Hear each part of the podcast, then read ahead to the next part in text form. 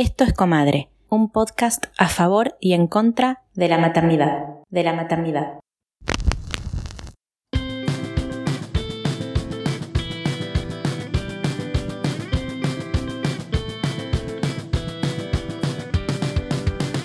En este episodio vamos a hablar de adopción, de adopción. Soy Silvana Bloch, trabajadora social, con más de 30 años de experiencia. Me sumergí en el campo de la adopción de niñas, niños y adolescentes allá por el 2011, eh, encontrando en, este proceso una pasión que se alimenta día a día en cada una eh, de los encuentros y las intervenciones que me tocan a la puerta solicitando acompañamiento profesional y recibiendo mucha gratificación a cambio. ANIDAR es una organización de la sociedad civil que trabaja en el campo de la adopción desde el año 1990, de manera complementaria a la tarea que desarrolla eh, en el aspecto administrativo del Estado. Eh, somos una organización muy cercana a la comunidad.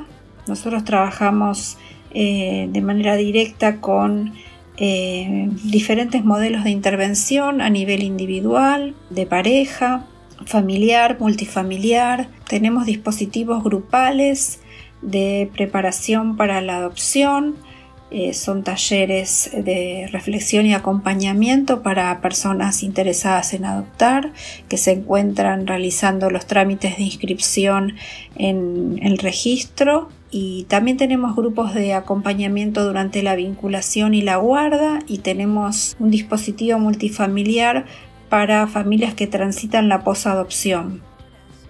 Los procesos de adopción en la Argentina están centralizados en el Estado y sus organismos. Eh, quien se encuentre interesado por eh, ser familia por la vía de la adopción para un niño, niña o grupo de hermanos, deberá dirigirse a la delegación del registro único de aspirantes a guardas con fines de adoptivos de su jurisdicción y presentar la documentación necesaria, a lo cual se sumarán una serie de evaluaciones tendientes a conocer sus recursos emocionales e instrumentales y su disponibilidad adoptiva. De alguna manera, lo que el Estado busca al evaluar a estas personas que se postulan es conocer cuál es el recurso humano por detrás de la postulación a fin de encontrar la familia más adecuada para los niños que se encuentran sin cuidados parentales y en estado de adoptabilidad en los hogares o familias de acogimiento.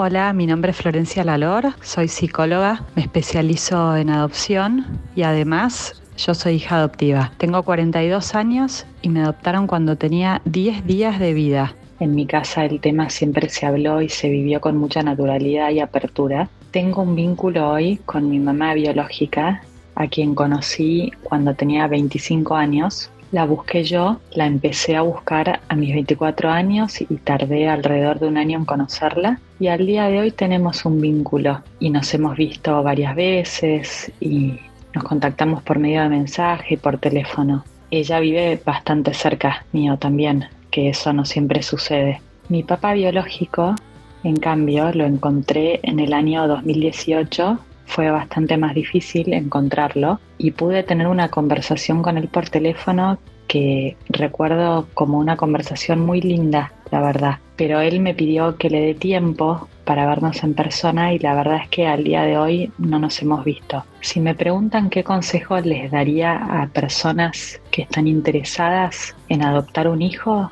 mi consejo es que se informen y que se preparen bien, porque la verdad es que la maternidad adoptiva no es igual a la maternidad biológica. Y yo aprendí no solo por mi experiencia personal, pero por mi profesión y mi trabajo, aprendí que la verdad es que el amor no es lo único que hace falta para adoptar un hijo. Hace falta mucho conocimiento, mucha comprensión. Algo importante para mí es que las personas tengan en cuenta y siempre presente que la adopción tiene dos partes. Una que es muy linda, pero otra que es muy triste, porque para que se pueda dar una adopción, primero hubo un abandono. Y ese abandono, que se siente como un abandono para un bebé o un niño, por más de que esa madre biológica lo haya querido mucho a su hijo y haya buscado lo mejor, un bebé lo siente como un abandono. Y ese abandono y esa separación de esa primera madre deja una marca en ese niño, deja una marca y genera un trauma, lo cual después tiene muchas consecuencias que por suerte al día de hoy se ha aprendido mucho se han hecho muchas investigaciones y por suerte hoy hay, mucho más conocimiento que antes y hay muchas herramientas. Y si uno se informa bien sobre esto, después es más fácil poder sanar y atenuar esta marca. Y también una cosa más es que aconsejaría a las personas a que escuchen a personas adoptadas que ya son adultas, no solo a otros padres adoptivos, sino a personas que son adoptadas. Me llamo Laura Freixas, soy escritora, vivo en Madrid y decidí adoptar junto con el que entonces era mi marido porque después de tener una hija biológica, cosa que ya nos había costado mucho, no conseguimos un segundo embarazo y ante eso se pueden hacer tres cosas. Una es nada, que era lo que yo prefería. Otra, recurrir a cualquier cosa, seguir intentando fecundaciones in vitro, recurrir a la gestación subrogada y a eso yo me opuse radicalmente. Y la tercera opción era adoptar y eso a mí además me gustaba porque em, era como una manera de contribuir a reparar la injusticia social, la injusticia de que haya niñas y niños eh, que además de la miseria y otros problemas, sobre todo no tengan familia. Y tenía además un toque un poco novelesco que me atraía. El proceso lo he contado en una novela autobiográfica o autobiografía novelada que se titula A mí no me iba a pasar. El apoyo de mi familia fue pues por lo menos tibio. Una parte de la familia aceptó la noticia de que íbamos a adoptar con naturalidad pero sin particular entusiasmo y otra parte de la familia mm, manifestó su rechazo. No me lo podían impedir, pero me dejaron claro que no les gustaba nada la idea. Luego, cuando llegó el niño, un niño ruso de un año y medio, pues hubo quien se enterneció y quien la aceptó completamente y hubo quien siguió manifestando su rechazo. Creo que la adopción se idealiza mucho y que en la realidad resulta mucho más difícil, angustiosa, traumática e incierta de lo que creía por lo menos mi generación, que fue la primera y creo que la última generación en España que se volcó a la adopción internacional. Pienso que es muy importante eh, conocer nuestros propios límites y aceptarlos, aceptar que no somos capaces de todo y que eh, la adopción como todo en la vida, hay que hacerla con deseo, con ganas, con alegría y si no es mejor no hacerla. Y en este sentido yo tenía muy claro que yo me veía capaz de adoptar una niña o un niño eh, que estuviera en buena salud y uno solo, no varios hermanos. Hay gente que, bueno, que, va más allá y que adopta eh, niñas o niños con discapacidad, por ejemplo. Yo eso lo admiro muchísimo, pero sabía que yo no era capaz y que yo estaba adoptando en parte, como digo, por un sentido del deber pero también en gran parte por deseo y por, por ser feliz. y creo que eso es necesario para hacer feliz a, esa persona. 22 años después, eh, diría que la adopción salió muy bien, eh, estoy muy contenta, soy muy feliz con mi hijo adoptado, pero también eh, debo decir que no ha sido fácil.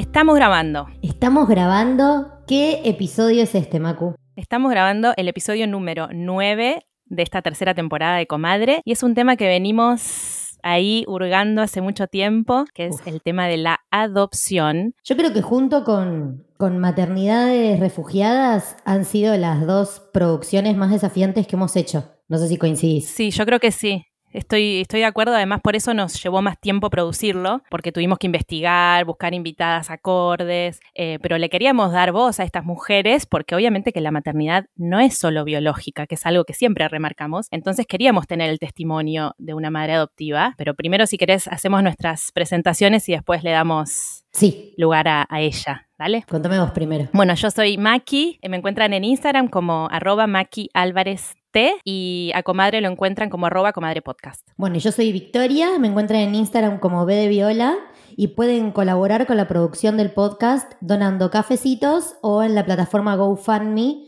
Si viven en el exterior, todo está en el link en nuestra bio y acabamos de abrir un canal de Telegram porque nos cansamos del algoritmo de Instagram para empezar a informar sobre talleres y novedades que se vendrán. Vos tenés un, un pequeño disclaimer antes de que presentemos a nuestra invitada, ¿verdad? Sí, me gustaría hacer una pequeña aclaración para todas las personas que nos están escuchando, porque hoy el tema va a estar centrado en la adopción en Argentina en el marco de la legalidad.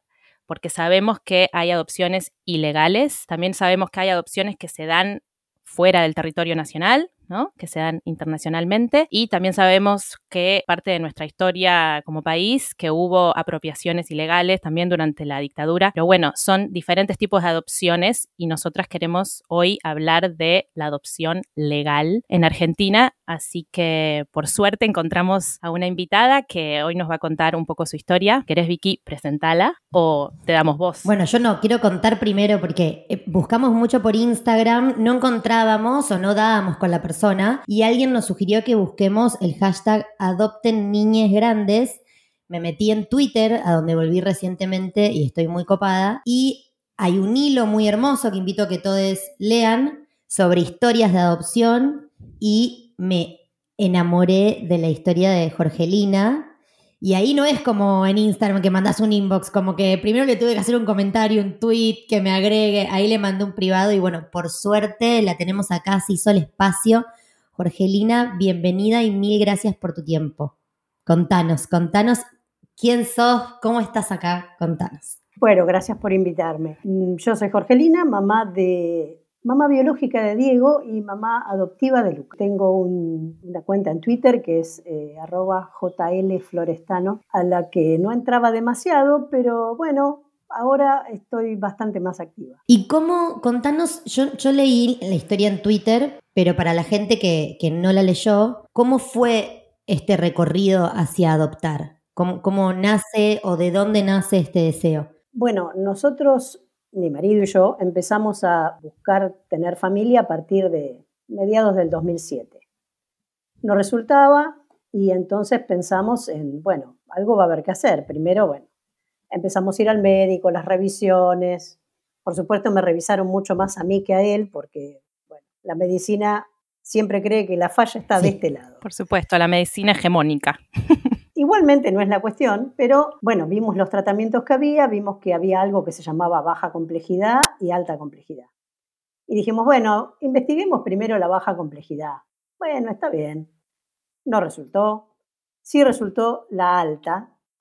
Igualmente, antes de encarar la alta complejidad, yo empecé a ver que había mucha gente que se, no digo que se obsesionaba, pero que estaba en ese camino y no resultaba y probaba otra vez y otra vez. Y no es sencillo físicamente, emocionalmente.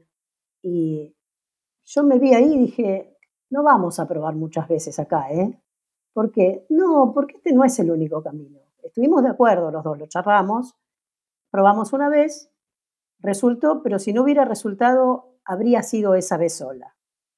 Eh, bueno, resultó y tuve un embarazo. El embarazo estuvo maravilloso. No hubo ningún problema, salvo que yo estaba muy triste todo el tiempo. Yo, a mí me parece que eso es algún tipo de señal, pero es para otro Sí, mira qué curioso. Sí, estaba como lloraba todo el tiempo, no estaba, no estaba feliz, pese a haberlo buscado y no, no me sentía bien. Eh, bueno, la cuestión es que llegó a término y fui a hacerme una cesárea, eh, que eso era lo que estaba programado, y falleció. Tuvo dos paros cardíacos y falleció. Eh, bueno, lo único que hicimos fue ponerle un nombre y sacarle un DNI. Perdón, Jorgelina, que te interrumpo, pero ¿vos pudiste entender y, eh, con tu pareja cuál fue la razón de esto? ¿No hubo ninguna explicación médica? No hay ninguna explicación médica. Eh, estudiamos los tejidos, la placenta, se estudió todo. No había nada que estuviera mal. ¡Wow! La fortaleza, bueno, ya, ya ahí cuando leí eso en Twitter, ya, ya, ya yo le mandé la captura a Maki y fue como, bueno. Sí, sí, sí, sí, yo me quedo sin palabras.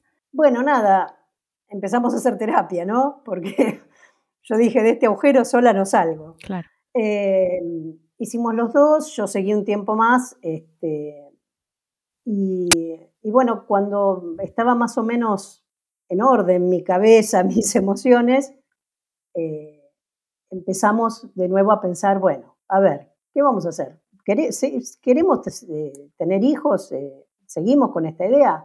Sí, bueno. Eh, yo ya tenía 44 años, me hablaban de ovodonación, me hablaron de subrogación. Todo lo vi, dije, no, no, se está complicando. Además, yo voy a encarar otro embarazo con un susto bárbaro, porque estaba todo bien y de repente estaba todo mal. No, la verdad no, no, me, no me veía ahí. Y, y en ese momento surgió lo que habíamos dicho antes. Dijimos que probábamos una vez y si no salía, hacíamos una carpeta y adoptábamos. Listo, bueno, listo, hagamos esto entonces, ya está. Cerremos este otro tema.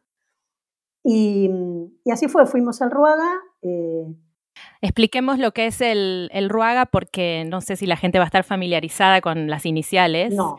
Pero es el registro único. Registro único para aspirantes a guarda adoptiva. Ok. Sí, sí, no es sencillo tampoco recordarlo, pero es así. Y cada distrito em, tiene su registro. Y esa es la forma.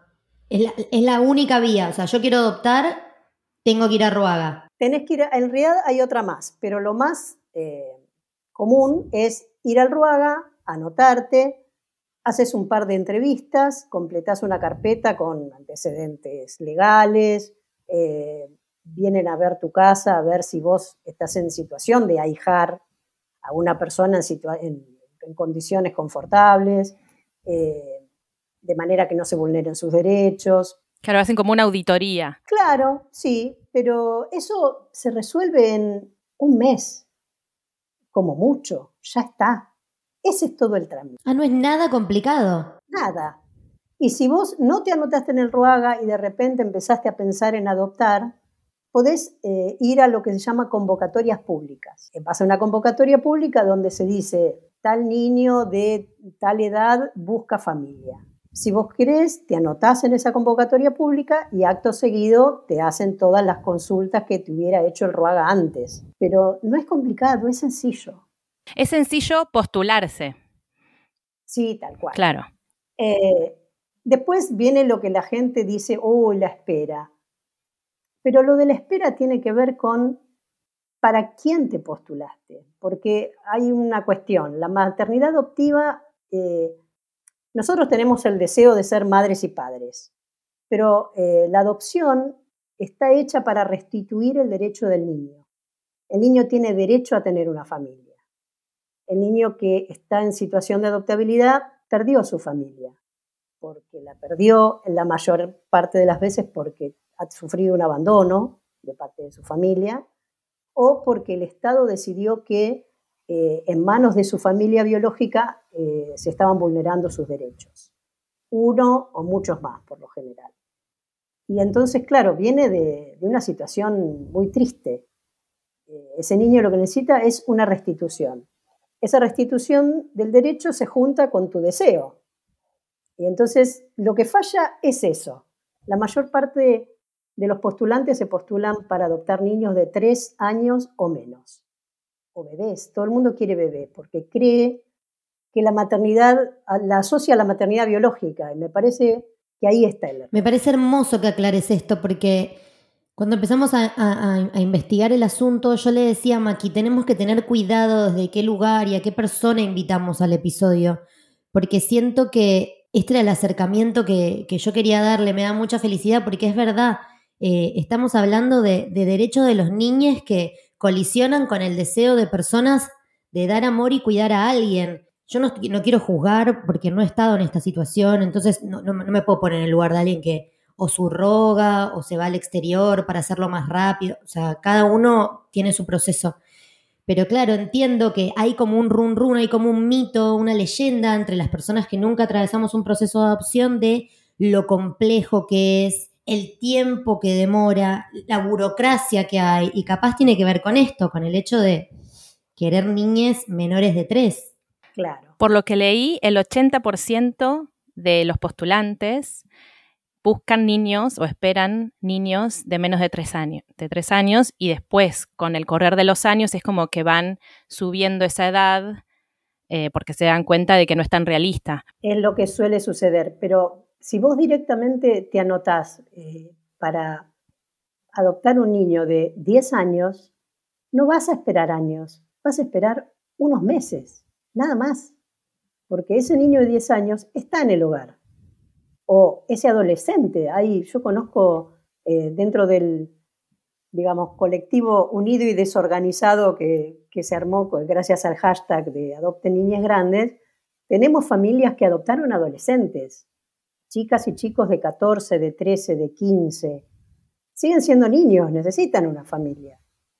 Eh, Por supuesto. Entonces, para, esas, para esos niños es que estamos trabajando con este Ahora es un acto, también hay que decirlo, es un acto de amor y de valentía enorme, porque cuanto más grande es el niño, más situaciones atravesó y ahí hay que tener como más, apertura y más capacidad de contención. ¿Y cómo fue, eh, Jorge, se encontraron con su niña, con su niño? Mira, nos llamaron em, a fin del 2019, en diciembre, eh, nos llamaron el 11 de diciembre y mm, bueno, fuimos al Ruaga a una reunión, inicialmente vas a una reunión colectiva donde citan a parejas que eh, su legajo coincide con esa, con esa búsqueda. Em, en esas eh, lo explico para, para, tener un ejemplo. Sí. ¿Podrías aclararnos, Jorge, qué es la em, disponibilidad adoptiva? son los niños eh, a los que vos decidís, digamos, es lo que vos decidís que podés ahijar. ¿Sí? Vos podés ahijar. Eh, nosotros, por ejemplo, cuando armas la carpeta para el Ruaga, decís, bueno, mi disponibilidad adoptiva es, la nuestra, por ejemplo, era niños de 5 años hasta dos hermanitos. Porque lo usual es que haya grupo de hermanos. Eh, grupos de hermanos, niños más grandes. estos son los niños que necesitan ser ahijados. Em, Vos tenés que contar si estás dispuesta o no a tener un hijo o más de un hijo o algún niño con alguna discapacidad también, me o imagino. Con alguna enfermedad, qué tipo de enfermedad tratable, no tratable. Todo eso vos eh, lo especificás. Perfecto. Y no es que, ay, bueno, estoy como pidiendo un niño a la carta. No, estás diciendo ¿qué tanto te podés bancar? Porque vos eso lo tenés que bancar el resto de la vida. No es para, lo saco a pasear un fin de semana, no. No, de hecho leí en el hilo de Twitter donde te encontré a vos de tres familias que adoptaron un montón de hermanites y como que están criando como en manada, porque bueno, no podían adoptar todos con una familia, entonces están como en comunidad para que los hermanitos tengan contacto y dije... ¿Ese es el caso de tu hijo o no? Espectáculo. Sí, sí, claro. Bueno, contanos, eh, contanos. Bueno, no quería spoilear, eh, pero es que me emociona. No, perdón, perdón. Lo que pasa es que queremos contar todo. Eh, bueno, mi hijo tiene cuatro hermanos, él es el mayor, y mm, bueno, habían tenido, estuvieron en el hogar durante tres años. Em, ya habían tenido una vinculación con una pareja, ahora explicamos lo que es vinculación, eh, con una pareja que intentó adoptar a los cinco y no resultó. ¡Qué desafío! ¡Wow! ¿Cinco? ¿Cinco un saque? A mí cinco llegando en tanda ya me parece de un saque, no. De saque es como tener quintillizos, todos de distinta edad, pero vinieron juntos. Es así. Uh. este, pero claro, el tema es que en la vinculación vos conoces al niño, tenés un contacto. Eh, los niños no quedan muy bien después de eso, tienen problemas en el hogar, eh, lógicos, porque te rechazaron. Este, vinieron dos personas que iban a ser tu mamá y tu papá y dijeron, no, no podemos con ustedes cinco. Puede pasar, tampoco es para juzgar, pero hay que ubicarse siempre en qué le pasa a esos chicos. Están en un hogar sin familia y rechazados. Entonces, a partir de esa situación, como además mi hijo ya tenía nueve años, eh, en ese momento tenían eh, nueve, seis, cinco, cuatro y un añito y medio la más chica. Em, eh, decidieron, bueno, separarlos. Para eso trabajaron psicológicamente con los chicos, lo hablaron con ellos y mm, el mío decidió ir solo. En parte para, para ayudar a que, porque se dio, él se daba cuenta que era el más grande y que era complicado que lo adoptaran. Eh, los dos hermanitos varones están con una familia y las dos nenas con otra. Ay, qué, qué valiente, pichón. Conformamos un familión de 11. Contame un poco esa dinámica, por favor. No, pero yo quiero saber cuando te convocan primero y cuando te cuentan que esta es la situación. O sea, ¿cómo, cómo es? Claro.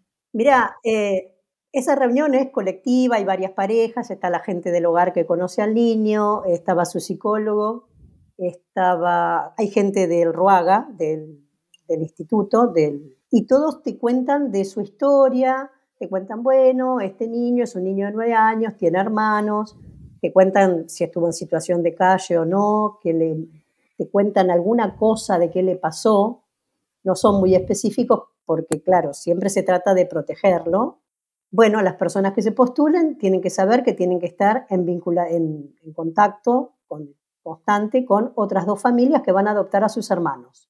Lo que queremos es preservar el vínculo entre ellos cinco. Yo la verdad, cuando lo escuché, para mí era una gran solución.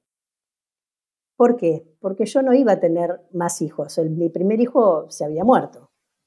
Y dije, este nene no va a estar solo porque yo tengo 55 años, eterna no voy a ser. Así que dije, bueno, qué sé yo, mi familia es, pequeña, la de mi marido también, y bueno, pensé, van a haber otras dos familias, no se va a separar de sus hermanos, siempre va a tener a quien acudir. Digamos, mi interés, ya que había sufrido tanto, era que no se quedara solo. Eso era lo fundamental. Y a mí la verdad me encantó. Este, al principio este, mi marido me gastaba, me decía, vos estás más contenta porque conocemos otra gente que por adoptar. No, no, no, es que está muy bueno que conozcamos más gente. Más gente que quizá piense distinto, que haga otras cosas, pero que todos estamos de acuerdo en vincularlos, en tenerlos juntos a ellos cinco. Es la tribu de la que hablamos siempre en Comadre. Como es, el apoyo de personas pasando la misma situación que vos. Esos niños son familia, o sea que pasaron las mismas situaciones previas. Igual, claro. como me tengo que decir que me alucina tu claridad mental. O sea, no sé si cómo habrá sido el proceso, pero como tu capacidad de ver eh, la, posibilidad y, de ver lo positivo. Sí. Me saco el sombrero. Yo quiero preguntarte si hubo algún otro llamado del Ruaga, si te habían dicho, ok, hay otros niños, ¿no? Antes de que llegara tu hijo. Em, o sea, ¿vos habías pasado por el proceso anteriormente o era la primera vez? Sí, habíamos pasado. Nos habían llamado como tres o cuatro años antes eh, por dos nenas. Eh, tuvimos un par de reuniones y después no nos llamaron más.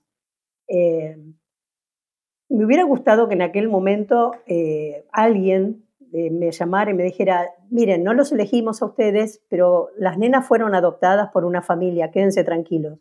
Me hubiera gustado. Claro, no te enteraste. No me enteré.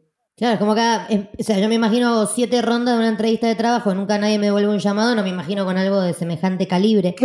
Claro. Y te hago, te hago una, eh, capaz me estoy salteando etapas, pero yo te hago una pregunta que siempre tuve la duda. Eh, yo tengo dos primos adoptados y yo era muy chiquita cuando eh, adoptaron al mayor y no sé si esto sigue sucediendo, vos me dirás. hay un periodo de gracia en el que eh, les, les mapadres biológicos pueden aparecer y reclamar al niño, porque yo me acuerdo que mi familia a los 11 meses de haber eh, hecho la, vinculación y de estar mi primo viviendo con ellos, apareció la madre para decir que lo quería de vuelta. Esto fue hace 30 años, te estoy 20, 30 años. No sé si las cosas cambiaron. los padres, les mapadres biológicos, ¿tienen una ventana para decir cambié de opinión? Eh, no, la cuestión es así, hay. Primero que no, eso no sucede. Hay tres tipos de adopción. Una es la simple, en la cual el niño guarda algún vínculo con su familia biológica, con algún hermano, algún tío, la madre o el padre, puede suceder, pero no tienen más eh, el derecho legal sobre ellos. Los padres eh, son los adoptivos. Eh, está la adopción plena, en la cual no guardan ningún vínculo con la familia de origen. Y hay otra tercera adopción que se llama integradora, que es cuando, por ejemplo, vos estuviste casada, te divorciaste, el padre no, no, quiere hacerse cargo o no, no, está, no, no queda integrado en la vida del hijo, y tu nueva pareja adopta a ese niño como, como suyo. Este, tiene más que ver con cuestiones legales. No, no hay ninguna ventana. Cuando los niños están en situación de adoptabilidad, es porque se declara que a partir de ese momento buscan una familia porque no la tienen. Que para. La verdad es que es una situación que uno les, que es difícil de analizar, ¿no? Porque para el niño es muy triste. Para los que queremos adoptar, bueno, está bien, está en situación de adoptabilidad, pero por lo general eso sucede cuando el niño ya tiene más de tres años. Y entonces volvemos al tema de tratar de que encastre el deseo de la maternidad con la disponibilidad adoptiva y con los niños que hay en situación de ser adoptados. Ok, perfecto, entiendo. Eh, las etapas, perdón, las etapas son, una vez que conoces al niño, tenés vinculación la etapa que a mí me, que a mí me había costado, me costó mucho entender. ¿En qué consiste la vinculación? Este, ¿Son encuentros que hacen en el hogar, por ejemplo? Encuentros que haces en el hogar, eh, las, primeras las primeras visitas está el asistente social del hogar junto con vos y el niño y bueno, vas, jugás un rato, le llevas algo para comer, charlas un poco, eh, todo depende de la edad, ¿verdad? Este, del niño vas viendo cómo te acercás. Eh, después ya tenés salidas fuera del hogar, vas, lo llevas a pasear un par de horas, charlas un rato, después vienen a conocer tu casa, no se queda a dormir, vuelve al hogar. Y después finalmente alguna noche se queda, vuelve, pero todo este, este periodo y el tiempo que dura la vinculación lo maneja el niño, porque el niño es, claro, el niño es el que vuelve al hogar y en el hogar ven cómo está de ánimo, si le gustó la visita, eh, si tiene ganas de volver, si no, lo van tratando a ese tema. Pero el tiempo de la vinculación lo manejan los niños. Después viene cuando ya el niño queda en tu casa, se queda a dormir, salís corriendo a comprar de todo, este, ahí inicia el periodo de guarda. El periodo de guarda dura seis meses. A los seis meses se inicia el juicio de adopción. Esos son todos los periodos legales. Y después te dan la adopción plena, ¿verdad? El juicio de adopción, claro, una vez que termina el juicio de adopción, que por lo general, bueno, el nuestro tardó menos de un año, tenés la sentencia de adopción, con eso tramitas la nueva partida y el nuevo DNI. Y ya está. Wow, es un proceso largo igual, ¿eh? Es tuyo. Sí, claro, sí, sí. Pero la idea, lo que podés acortar es eh, los tiempos de los chicos. Claro. Es lo más preocupante. ¿Y cómo fue en el caso particular de ustedes todo este proceso, teniendo en cuenta que son tres familias y que son cinco hermanites, verdad? Sí, em, lo que se trató fue que la salida fuera conjunta del hogar. Salieron los cinco el mismo día. De hecho, ese día nos vimos todo el tiempo, los once, porque a la mañana temprano fuimos al juzgado. Eh, la jueza, una genia, Em, después de ahí nos fuimos al Ruaga, donde, bueno, les contamos que teníamos El sí, todo papelería. firmamos un papel donde nos comprometíamos a que los chicos se vieran eh, semana por medio. Y después fuimos al hogar, donde les hicieron una despedida a los cinco. Vinieron sus familias de apoyo. Era una cantidad de gente. ¿Qué es una familia de apoyo? Una familia de apoyo. Es una familia que se ofrece a llevar al niño a su casa el fin de semana se queda a dormir o no, o va un ratito el sábado, para que empiecen a tener contacto. La idea es que tengan contacto con una familia real, cómo se mueve la gente en familia, porque muchos desconocen eso, no, no, nunca lo tuvieron. Eso te lleva a pensar un montón de cosas. Mi hijo, por ejemplo, no entró al hogar a los seis años y hasta los seis años tuvo, eso es lo que dice el expediente, en situación de calle a cargo de sus hermanos. ¿Él a cargo de los cuatro hermanos? En ese momento eran tres. Eh, la chiquita nació después. Padres biológicos estaban, pero la verdad es que cuando los niños entraron al hogar, los chiquitos, la única palabra que sabían decir, mal dicha, era el nombre de él. Eran niños, me equivoqué con las edades, perdón, cuando entraron, ah, no, cuando entraron al hogar tenían tres, dos y uno, los chiquitos. Y el mío seis. Claro, a los seis años ya había vivido todo. Un montón. En lo que más nos esforzamos en un principio fue en que volviera a ser un niño, porque bueno, no había tenido registro de eso. Eh, tiene, tiene actitudes de niño de cinco años, viste el niño que viene y te habla acá o te muerde, eh, tiene cosas de su edad y tiene cosas de adulto. Eh, eso que conté en el hilo de Twitter, que la primera vez que lo vimos, en un momento se, se estaban corriendo por, el, por un parque que estábamos eh, con mi marido y de repente lo para y lo mira. Dice, yo sé que ustedes quieren ser mi mamá y mi papá, pero ustedes tienen sus costumbres y yo tengo las mías. ¿eh? te puso los puntos. Mi marido lo dijo, bueno, bueno, no te preocupes. Y dijo, ¿qué tengo que decir? Terrible. Yo tengo mis cosas, ¿eh? Bueno. Este, claro, como una claridad, como una, viste, una cabeza, claro, no de su edad muy raro y que atravesás, eh, nosotros lo atravesamos en medio de un cansancio terrible porque él estaba en un hogar en Boulogne y nosotros vivimos eh, cerquita del Cid Campeador. Tomábamos el 15, que tardaba hora y media de ida, hora y media de vuelta, para verlo 30 minutos. Seamos sinceros, en esos 30 minutos el niño a veces está muy contento y por lo general no. está enojado, está probando límites, no sabe bien con quién está hablando, entonces le pregunta cosas. Uno de los días nos preguntaba, ¿y ustedes tienen pileta? No. ¿Y tienen play en su casa? No. ¿Y tienen auto? No. Ustedes son pobres. Nos miraba así como diciendo, digo, no, mi vida no somos pobres, le digo, tenemos una casa. Ah.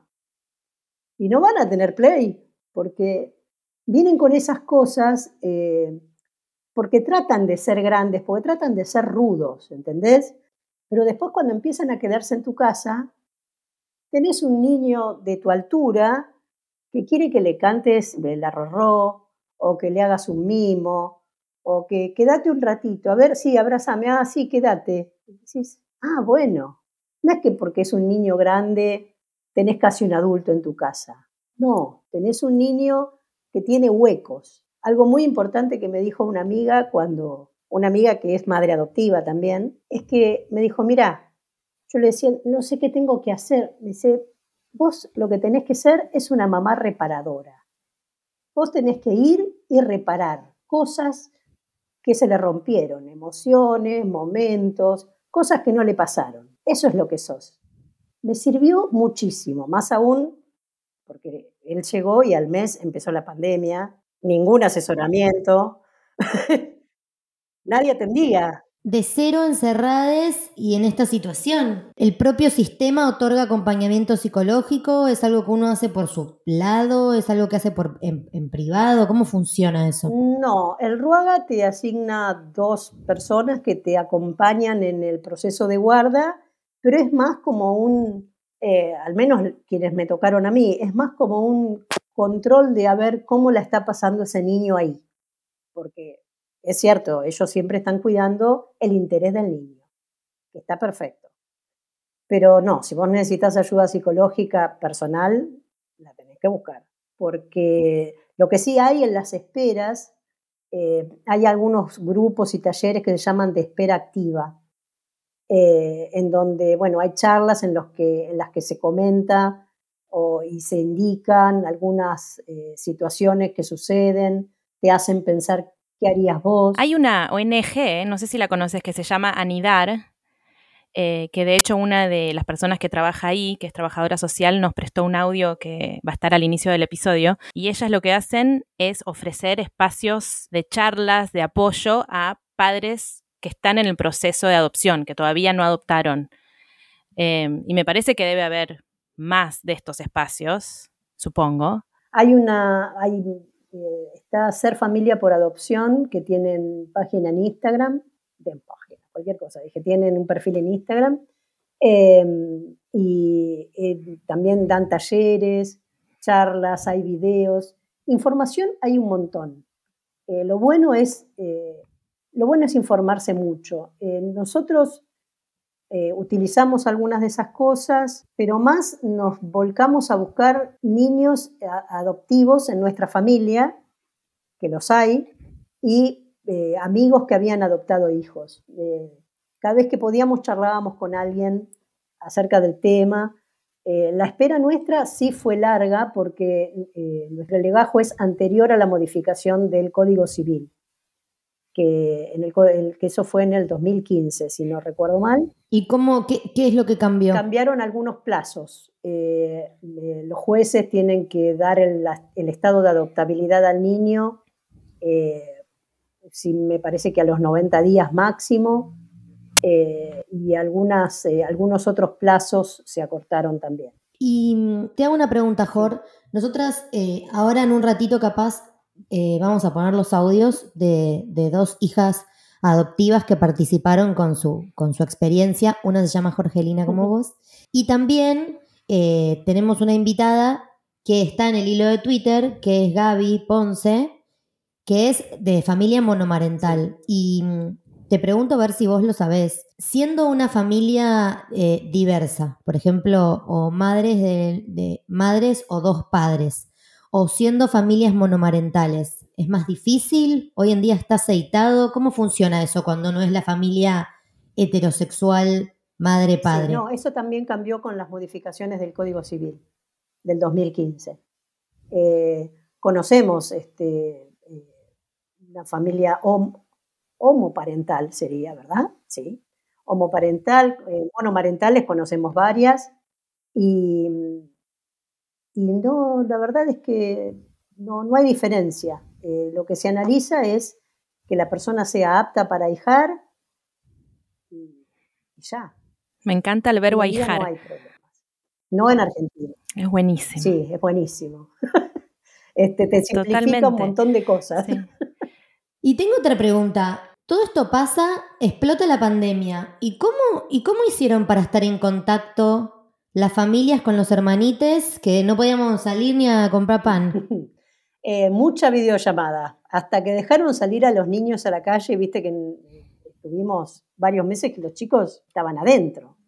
Eh, Ahora miramos para atrás y pienso, bueno, sí, con el diario del lunes. Oh, eh, mucha videollamada, que era complicada porque la más chiquita tenía un año y medio, y después había cuatro y cinco años, eh, era complicado. Las videollamadas eran cortas. No les gusta quedarse mucho. Las llamadas eran cortas, caóticas, pero había un contacto. Y ellos, eh, todos las tres familias, manifestábamos después, ah, no, lo tranquilo que se quedó, que lo vio, sí, ah, bueno, habló dos palabras, nada, era, ah, siguen estando ahí, ¿no? Ah, bueno, bueno, bueno. Entonces les bajaba la ansiedad.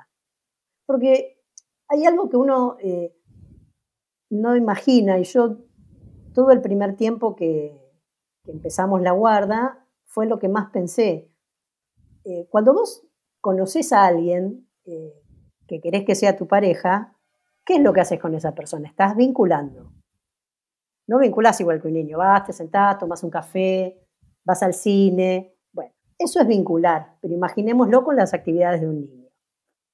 Esa persona con la, a la que estás conociendo no viene al mes y medio a vivir a tu casa y te dice, mi amor, querida y tiene hijos enseguida.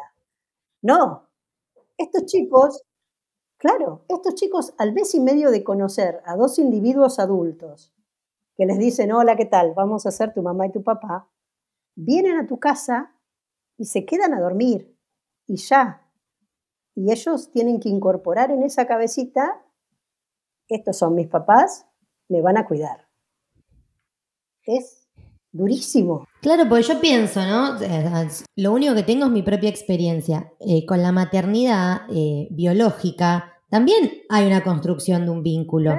Como una hasta que cae, eh, materna, va creciendo el amor. Esa cosa de película de Hollywood, lo vi y no sé qué. Bueno, por lo menos a nosotras dos no nos pasó y militamos mucho eso, como naturalizar, que es un proceso. Estoy ahora pensando en lo que vos me decís, es un, niño grande o un niño que hace un día no estaba en la casa. Claro, es como todo un proceso y es súper importante tener eso en mente porque debe haber mucha expectativa, mucho deseo.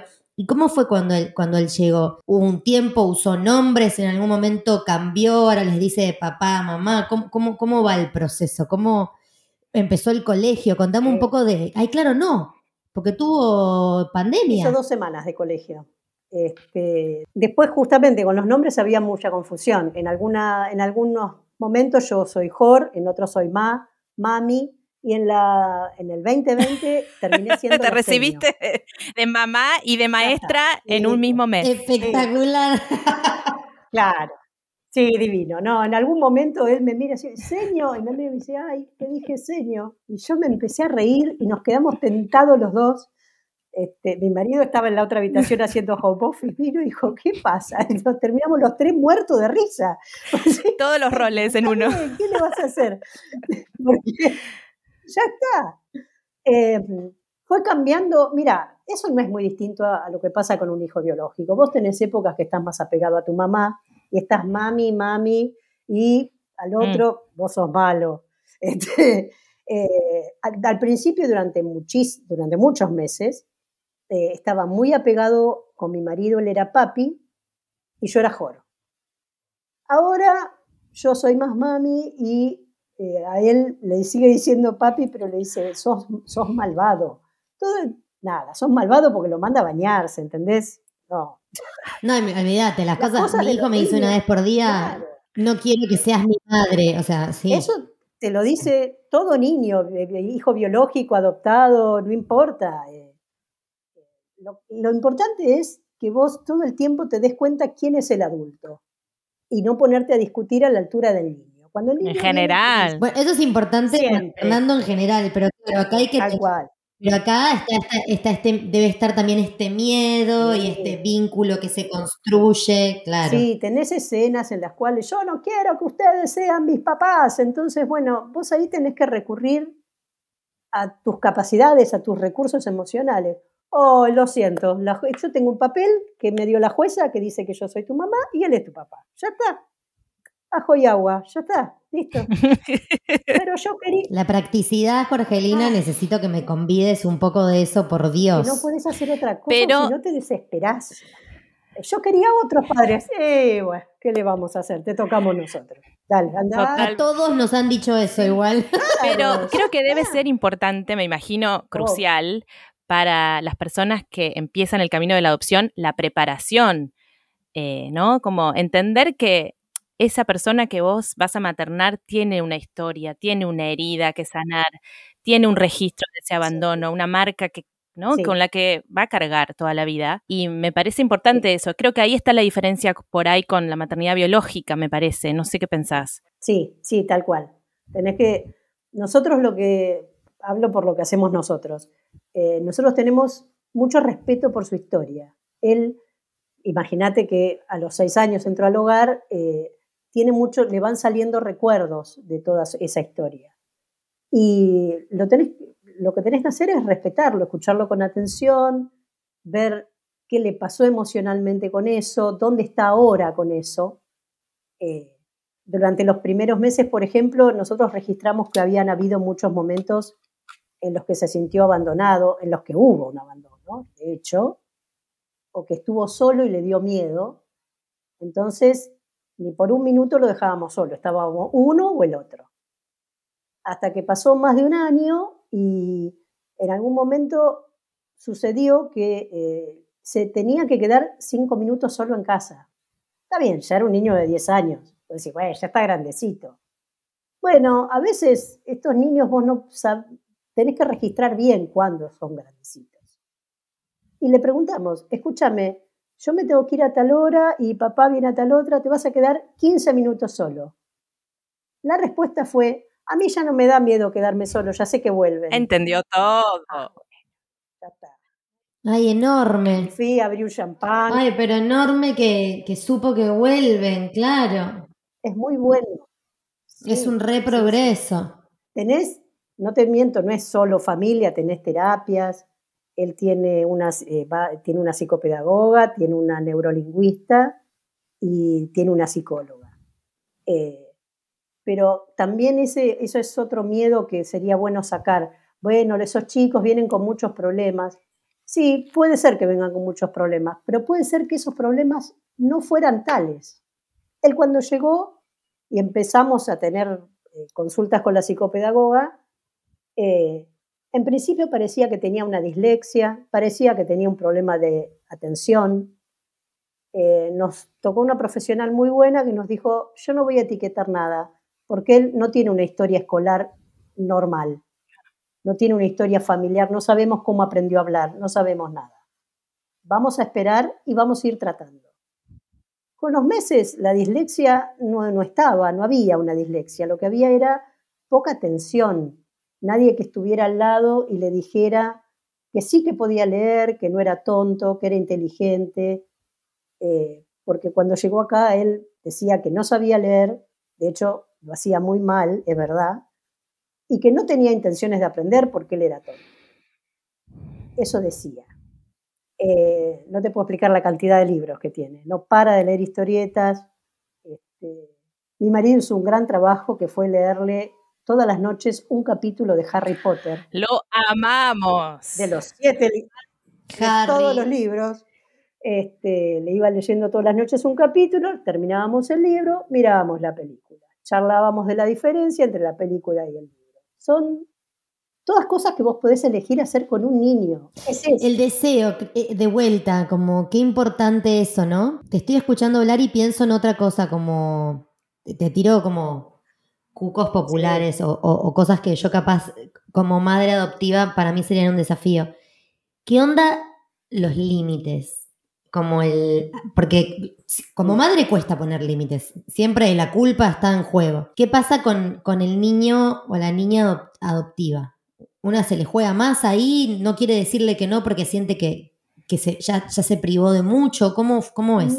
¿Cómo lo viviste? Eh, aprovechamos eh, una estructura de horarios que él traía del hogar y con eso trabajamos un poco porque, bueno, imagínate que tiene 11 años y ya está en la época que está tablet, computadora. ¿Cuándo tengo mi celular? No, todavía no. ¿Cuándo? Y cuando aprendas tal cosa, no sé. Pero eh, los límites tratamos de ponerlos desde el principio y de establecer qué era, en qué queríamos tener límites hay hábitos que no tienen, hay que ir enseñándoselos. Todas esas cosas las, fuimos viendo sobre la marcha, pero tratamos de sostener cuatro o cinco límites que para nosotros eran importantes para su evolución y con eso andamos, qué sé yo, el tema horarios, pero no porque sí, tratamos de explicarle. En algún momento se va a aburrir de la explicación, me imagino, ¿Por qué no me puedo acostar tarde? Porque necesitas acostarte temprano para dormir bien y rendir mañana en la escuela o para poder jugar. Tenés que crecer. Para crecer hay que dormir. Bueno, listo. Como se lo digo con una seguridad bárbara, me creen. Este, ¿Por qué tengo, tenés que comer fruta y verdura? Come de todo, eso no tenemos problema. Pero este, tenés que comer fruta y verdura porque te hace bien. Me gusta tu método, Jorge. ¿No? Como la literalidad, la practicidad, funciona. es lo que salió. ¿Qué se te presenta a vos? Porque es un presente continuado, estás, estás maternando ahora, eh, como un desafío, si tuvieras que pensar en algo que te parezca desafiante.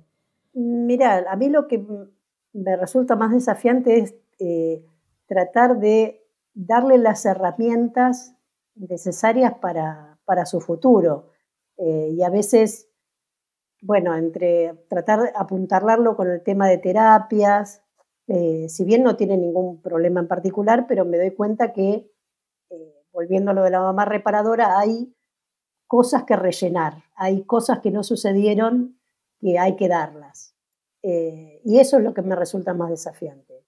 No, no es que me preocupe, lo voy haciendo en el día a día, pero me parece que eso es lo que más tiempo nos va a llevar.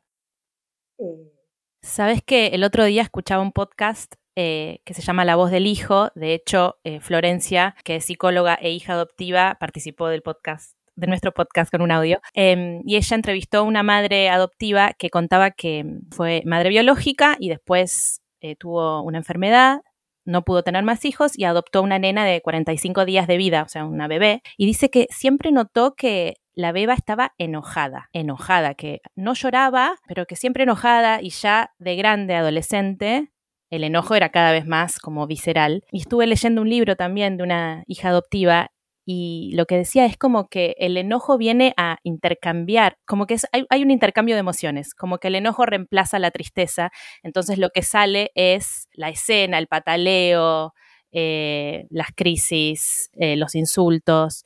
Eh, y que ella tuvo que prepararse un montón, informarse un montón para entender que ella estaba enojada por el abandono de su madre biológica. Eh, y esa era la única forma que tenía de comunicarse con su madre adoptiva. me resultó muy interesante, como un desafío. A ver, la adolescencia es un desafío para cualquier madre y cualquier padre, pero en este caso creo que sí, que viene a remarcar que hay una historia que hay que reparar, que es lo que vos estás diciendo, básicamente.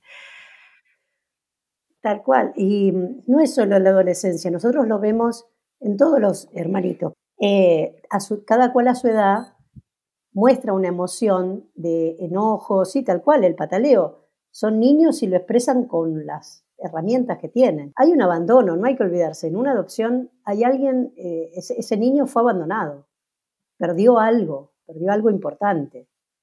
Eh, y esa herida vos tenés que estar atento a ayudarlo a, a sanarla o a llevarla de la mejor manera. Es así. Eh, sí, nosotros hemos tenido escenas de esas, pero a eso me refería con tener presente quién es el adulto. Eh, el chico te está haciendo una escena terrible que vos decís, ay, qué vergüenza, o no sé, o, te hace pasar un momento horrible. Y lo que, lo que hay que tratar de pensar es, ¿por qué está haciendo esto? ¿Qué le pasó para tener que hacer esto tan horrible que a mí me, resulta tan incómodo, él tiene que ser el reflejo de una incomodidad terrible que él sufrió. Usar todas las herramientas que tengas, de tu humor, eh, ironía, empatía, ponerte en el lugar del otro. Conocimientos. Nosotros hemos usado biodecodificación, constelaciones. Venimos usando todo el arsenal que hay. Me encanta. flores de Qué importante. Qué genio. Para mí, te juro, me encanta escucharte decir eso porque yo me súper apoyo en todas esas, en todas esas disciplinas y, siento que son grandes herramientas que la gente las ignora no las aprovecha.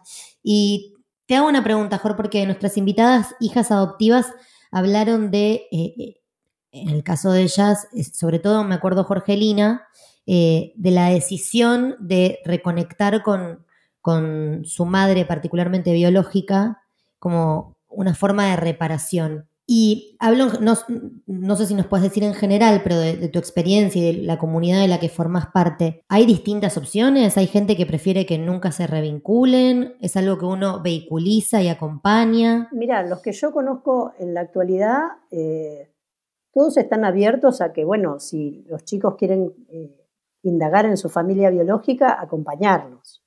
Eh, hoy en día se propicia eso también. Eh, claro, más de antes el no contar, me parece, no ¿no? Contar, el no contar que el niño era adoptado o, no contar datos de su familia o ocultarlos. Hoy en día eh, la adopción legal eh, me parece que eso no es posible. Sí puede suceder que en el expediente, una vez que, ponele que la familia adoptiva no lo quiere acompañar, una vez que el chico tiene una, su mayoría de edad, puede ir y ver el expediente y ver qué datos hay. Sí puede suceder que con los datos que haya se le dificulte un montón encontrarlos, puede ser, pero se trata de, acompañarlos. Este, él dijo muchas veces al principio, ahora casi no lo dice, pero me parece que es porque quizá le terminó de quedar claro que nosotros le dijimos muchas veces, nosotros te vamos a acompañar. Eh, no hay ningún problema, te ayudamos. Este, además, no vas a ser el único que los va a querer buscar. Tus hermanos quizá también quieran. Así que vamos a hacer un montón, no te preocupes. Eh, pero... Claro, caen en malón las tres familias con las cinco niñas. Este, pero, pero bueno, sí, quizás se dificulta a veces porque no hay datos en los expedientes. Las, las situaciones son muy distintas. Este, hay niños que tienen algún contacto con alguien de su familia biológica. Me contás y me acuerdo, perdón, me contás y me acuerdo de, un episodio que escuché, eh, eh, no sé si la conoces, la señorita Bimbo, un cerebro espectacular y ella hace un episodio en, el podcast La Cruda con Miguel Granados, donde habla de esto, de su camino eterno e inconcluso por reconectar con sus padres biológicos que sus padres adoptivos nunca le quisieron develar la identidad. O sea, ella ya no lo va a saber porque la gente que lo sabía falleció y no hay papeles porque su adopción no fue legal. Y decís, es, muy enorme ese vacío de información desde, desde lo médico hasta esto, desde el plano de las constelaciones. Yo he estado en constelaciones de, de niños adoptivos y es súper importante para reparar y cuanta más información haya, más colabora. De hecho, en constelaciones, yo cuando no sé algo de mi familia es lo primero que me hacen trabajar. Como, ¿de dónde viene tu abuelo paterno? Ponele, no tengo idea, vamos ahí. Sí, la campaña que hizo Bimbo, creo que se llamaba, ahí no me acuerdo, pero búsqueda de origen o algo así, tenía un hashtag también, eh, se súper viralizó. Eh, o sea, había un montón de gente que estaba en esa búsqueda. Ah, sí, es verdad. Y ahí, eso sí que es otro capítulo, es otra... Es otro capítulo y otra época del país, me parece. Igual no sé qué ocurre hoy en día con todo el tema vinculado con la trata. Es como, no, es, no me he sumergido ahí, pero debe seguir habiendo. Sí, eso es todo consecuencia de las adopciones ilegales. Y aparte de nada, en un país donde el tema identidades, tenemos graves problemas con el tema identidad, a mí me resultaba, me parecía muy importante que todo fuera absolutamente legal, porque no se juega con la identidad de algo en algún momento eso te vuelve, de jugar con la identidad de otro. No, es algo. Sí, coincido, que es sabio que hayan tomado esa decisión. Tengo una pregunta más que creo que para cerrar puede ser la indicada. Es, ¿qué les dirías vos em, a las personas que tienen el deseo de adoptar y que están pensando en iniciarse en este camino? Que primero se vean a sí mismos a ver a quién, ¿A quién son capaces de ahijar? ¿A quién o a quiénes? Eh, hay muchos parámetros para ver. Pues, tu edad, digamos, yo a esta edad no me veía con un bebé. Eh, no, eh, es, una demanda de energía muy grande. si podés tener, si podés este, ahijar hermanos. y después algo que nos interesa mucho, voy a hablar del colectivo hashtag adopten niñas grandes, lo que más nos interesa es visibilizar que hay un montón de niños eh, que tienen ganas de tener una familia, que son amorosos, eh, con los cuales vos podés tener muchas primeras veces de esos niños. No vas a tener la primera vez que caminó, pero por ahí vas a tener la primera vez que anda en bicicleta, eh, porque hay muchos que no lo saben, que no, nadie les enseñó, o primeras veces que vieron una serie, cosas que no te imaginas que están haciendo por primera vez. Eh, lo que nos interesa es visibilizar a esos niños, desprejuiciar acerca de las dificultades de la adopción. Eh, es un trámite, el trámite es sencillo eh, y la espera puede ser muy corta si vos elegís un niño de cuatro, tres o cuatro años en adelante. Hasta los 18 son niños. y por último, no romantizar. lo más probable es que el niño cuando te conozca no venga corriendo, oh mami, y que vos cuando lo veas no digas, ah, ahí está mi hijo. Yo la primera vez que lo vi, lo miré y dije, primero me dio miedo, y segundo, lo, que, lo primero que pensé fue, ay, todo lo que voy a tener que trabajar, porque vi todo lo que le faltaba, pobre. Eh, y sí, este, eso eh, es verdad, lo que menos me gusta de la maternidad es que sigo estando bastante cansada. Este, me doy cuenta que al final. Creo que eso no se termina. No se acaba ¿eh? nunca, ¿no? No, no yo también cuando lo vi a mi hijo pensé todo lo que voy a tener que trabajar. Creo que. Y lo que más me gusta Creo que eso es estar consciente de maternar. Sí, me imagino que sí. Y lo que más me gusta es que, que veo a alguien que, que está creciendo y que, que está en un lugar donde está contento. Lo que nos interesa es que él esté contento. Si él está contento, vos estás feliz. No hay otra. Si él ves que la pasa bien, que es un niño normal, que se está entrando a la adolescencia, está muy protestón, se queja de cosas, listo, ya está, está normal. Fenómeno, está contento. Claro, lo anormal sería que no estuviera quejándose, ¿no? Protestando. No, que estuviera sentado y dijera, soy muy feliz. que... No, bueno, es que, claro, es verdad, es verdad lo que decís. Eh, la sobreadaptación para mí es súper peligrosa y esta sociedad la, la celebra muchísimo. Al niño que no pone en palabras y que se acomoda al, se acomoda al adultocentrismo. Claro, que te Para mí eso es mucho más conflicto. Sí. mucho más peligroso. Pero bueno, Maki siempre nos recomienda cosas y si vos, Jor, tenés algún libro o serie o algo a nivel ficción que te acompañó, también por supuesto recomendalo. ¿Querés decirnos algo, Jor? ¿Algún libro, serie, peli? Eh, yo escucho el podcast de Florencia, eh, La voz del hijo, eh, por recomendación de una de mis comadres, porque claro, yo ahora tengo dos comadres. Me encanta. Este, claro, sí. Las madres de los hermanitos de tu hijo. Tal cual. Este, que bueno, una de ellas me recomendó que estaba escuchando la voz del hijo y ahí arrancamos. Y películas, un sueño posible. Sí, hay una que llama Un sueño posible. Eh, pongan el paquetito de pañuelos al lado porque llorás como un desgraciado, pero es muy linda.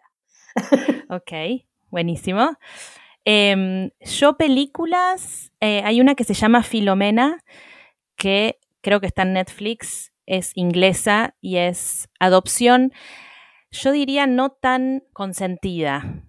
Em, es una época un poco oscura, em, creo que es en los años 50 en Inglaterra, donde hay como un hogar de monjas que recibe a madres adolescentes y después dan esos hijos en adopción, pero contra su voluntad la mayoría de las veces, pero es una película que concientiza sobre el tema. Y después hay un documental dirigido por Patricia Carrascal, que es argentina, que se llama El día en que nos conocimos, que no sé en dónde se puede ver, pero sé que salió hace poco. Eh, ¿Te suena?